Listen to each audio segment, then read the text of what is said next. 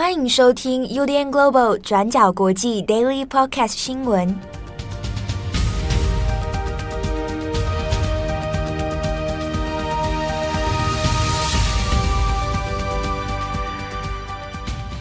Hello，大家好，欢迎收听 UDN Global 转角国际 Daily Podcast 新闻。我是编辑惠仪，我是编辑木仪。今天是一月十六号，星期一。大家再撑一下，因为在一个礼拜马上就要新年了，不知道大家现在心情怎么样？我非常期待，只剩三天嘛，对不对？四天？对对对，差不多就要到了。而且因为我人现在也在马来西亚，开始我的那个远端工作，所以我们现在是在远端录音。其实我们现在的状态是互相在用视讯在录音。对呀，好，那在今天呢，我们有三则的新闻要跟大家分享。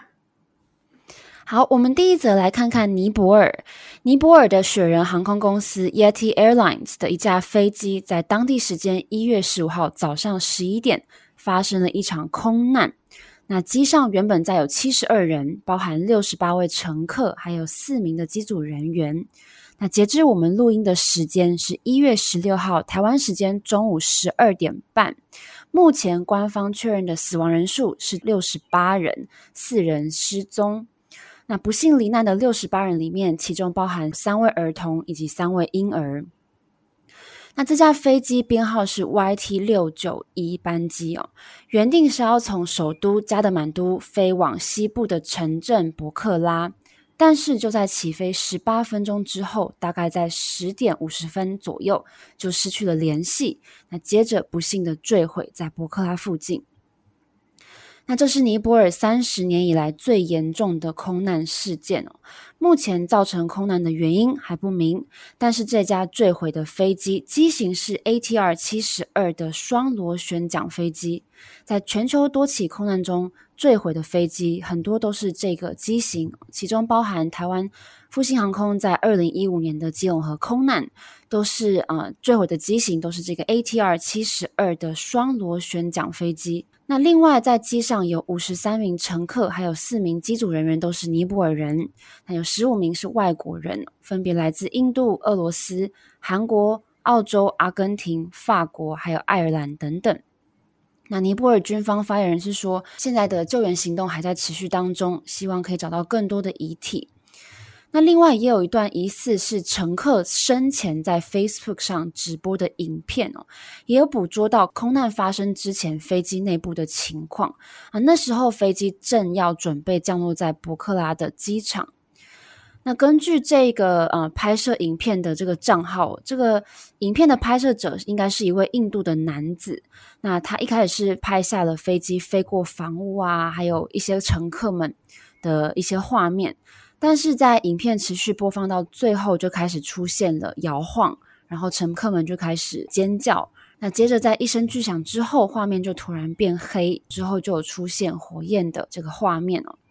那虽然这段影片的真实性一开始没有得到证实，但是印度时报 The Times of India 已经表示跟这个拍摄者的家人取得联系，证实说这个拍摄者确实是在这班飞机上面。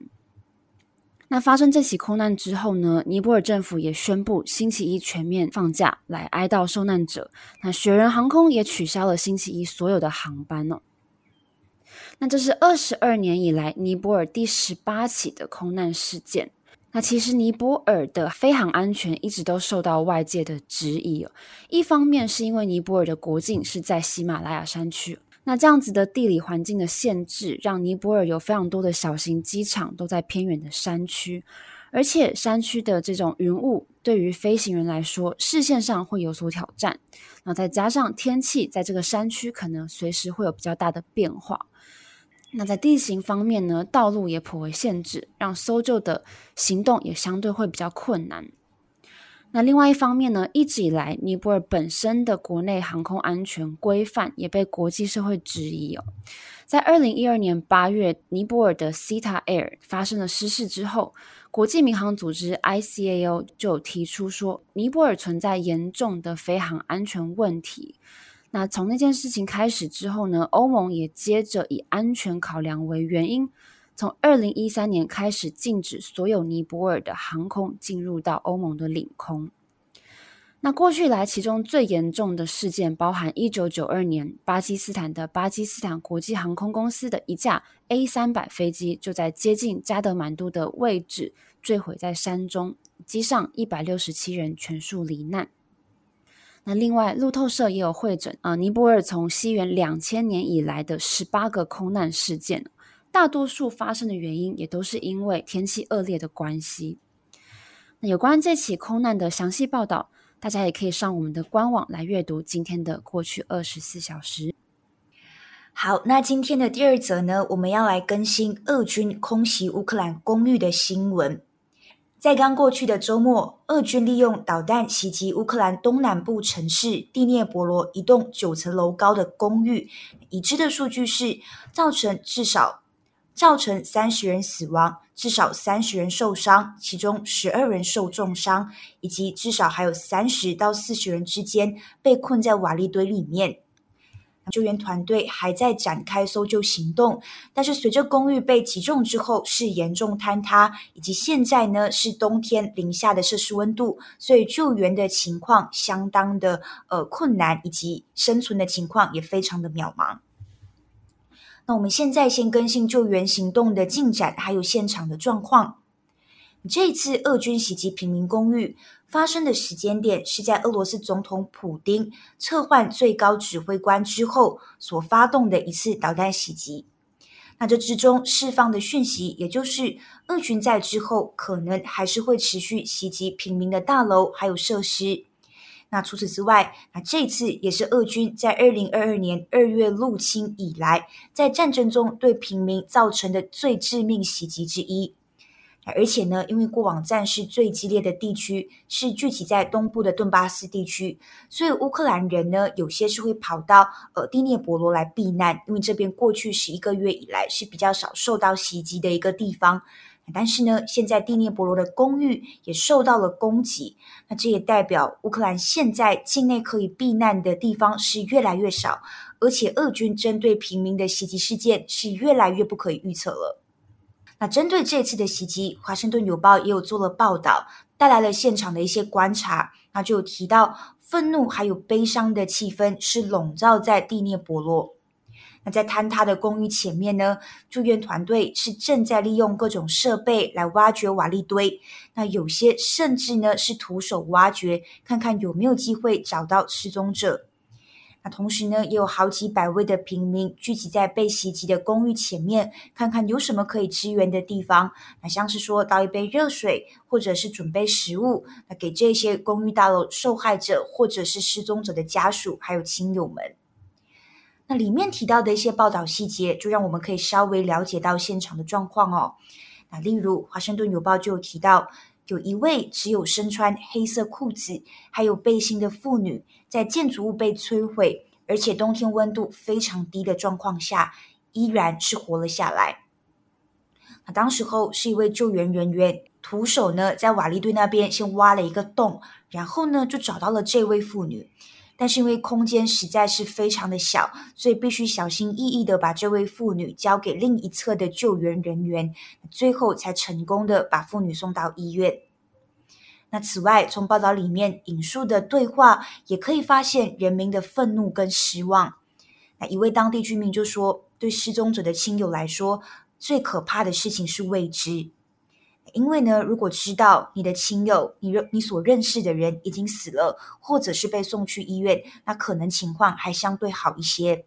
他就说，他希望在导弹袭击当下，他所认识的人，或者是这个栋大楼的居民是已经躲到了地下室避难，所以现在呢，只要把瓦砾堆、建筑残骸移开，可能就可以发现他们，他们可能也都还活着。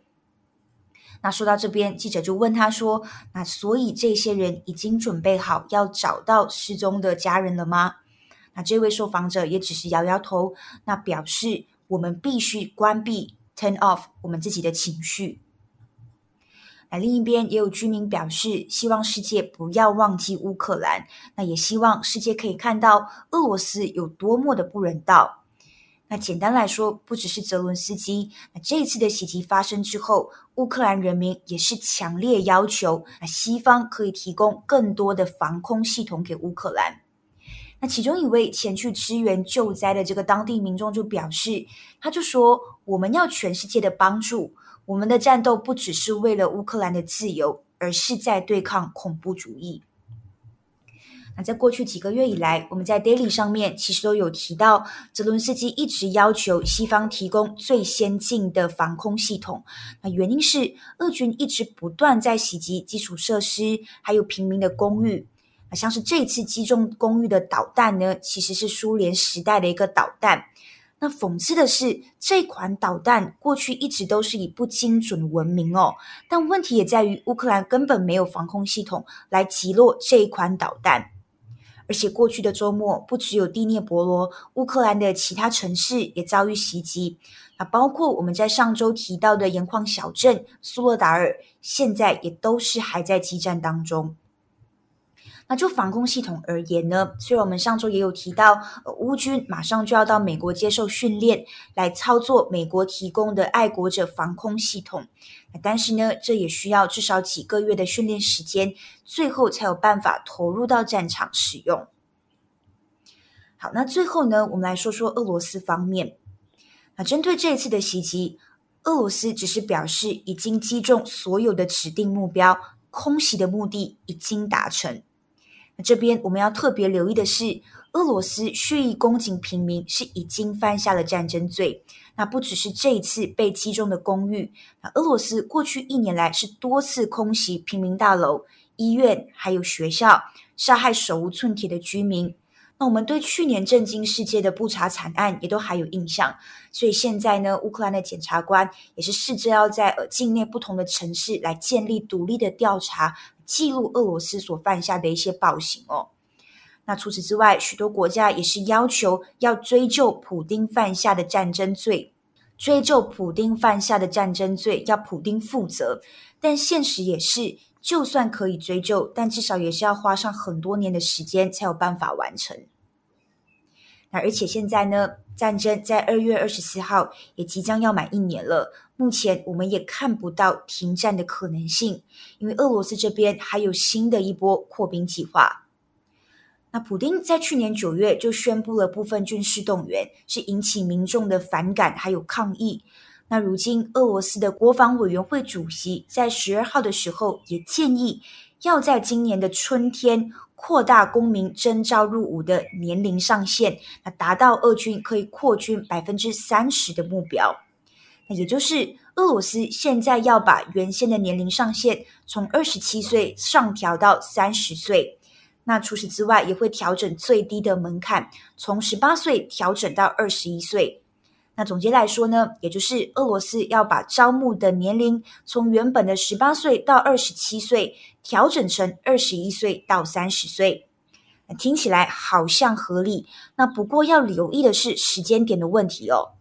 那俄军最快是要在今年的春天就把年龄上限从二十七岁提高到三十岁，但是呢，要调整最低的门槛却有过渡期的限制。意思也就是说，需要再经历大概一年到两年的时间，征兵年龄的最低门槛才会从十八岁调整到二十一岁。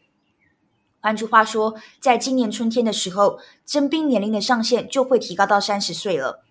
就会提高到三十岁了，但是最低门槛的十八岁却不会调整，还要再等一年到两年的时间，所以征兵的年龄范围就会扩充。也就是说，在今年春天，很有可能从十八岁到三十岁的人都会被征召入伍。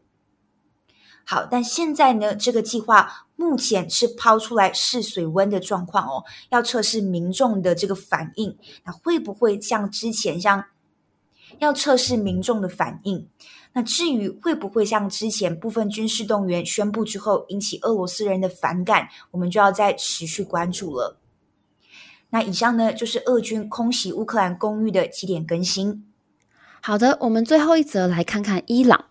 伊朗的前国防副部长阿克巴里先前因为被控间谍罪而被判处死刑。那根据伊朗官媒的消息。阿克巴里已经确实被处决了。但是并没有透露具体的处决时间。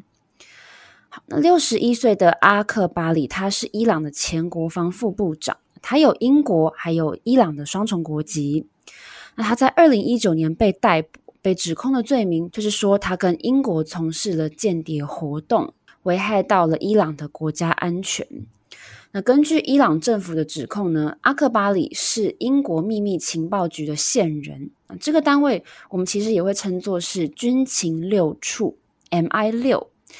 那伊朗政府指控说，阿克巴里他收了大量来自英国伦敦的金钱，然后透过他自己的英国公民身份，还有其他线人帮忙英国从事情报的搜集工作。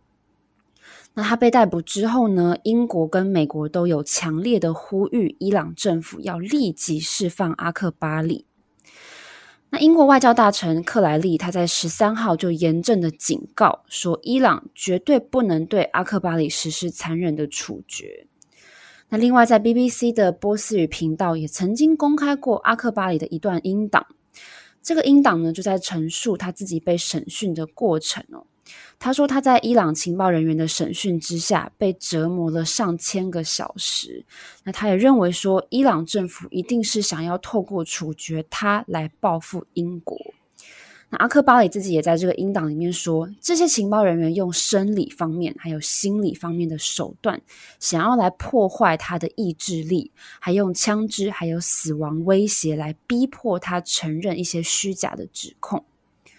但是最后，伊朗政府还是无视于这个英国的要求，宣布阿克巴里已经正式的被处死了。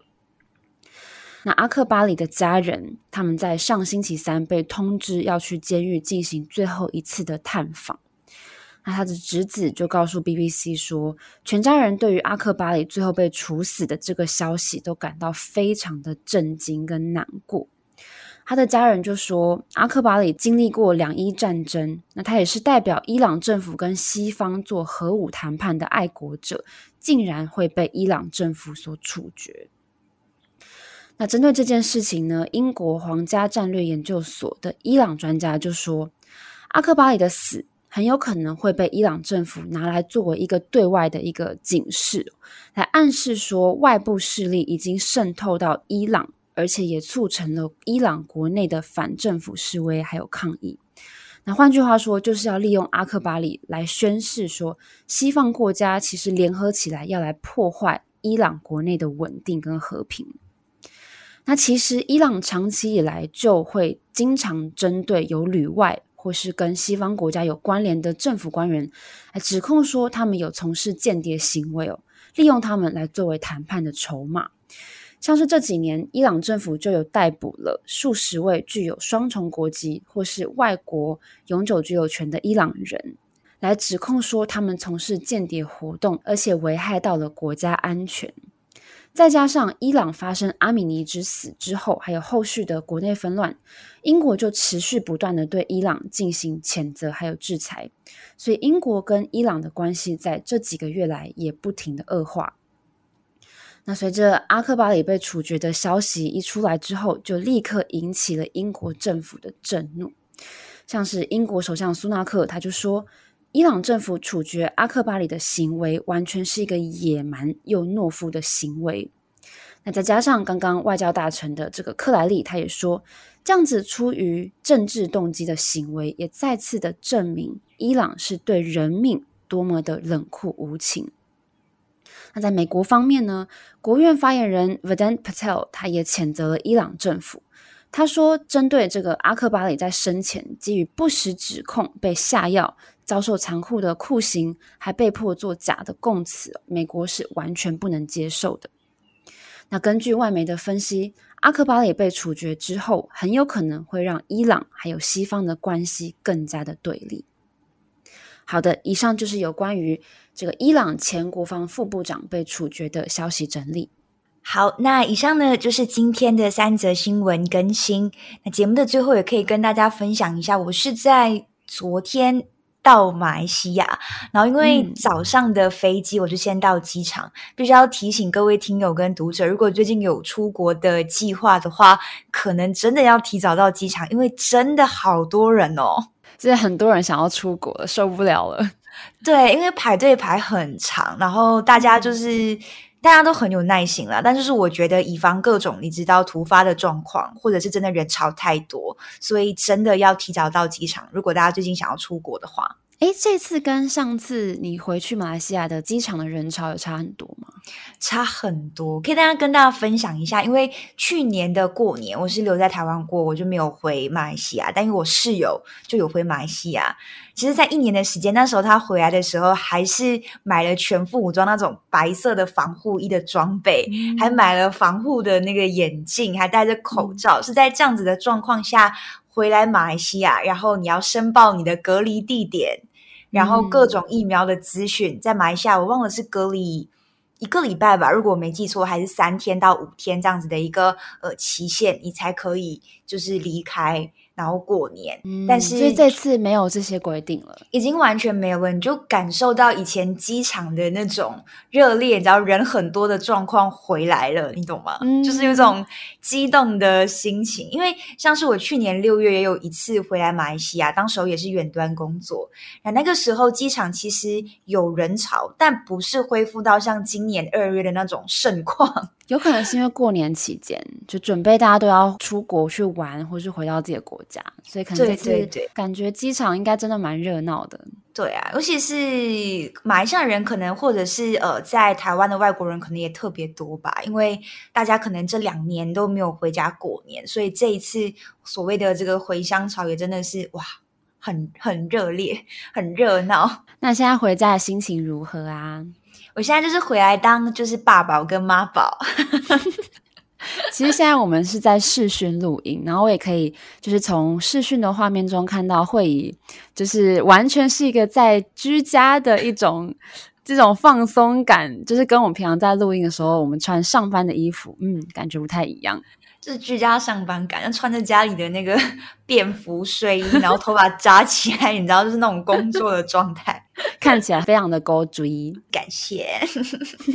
好啦，祝福大家有一个美好的一天。我是编辑惠仪，我是编辑木仪，我们明天再见，拜拜，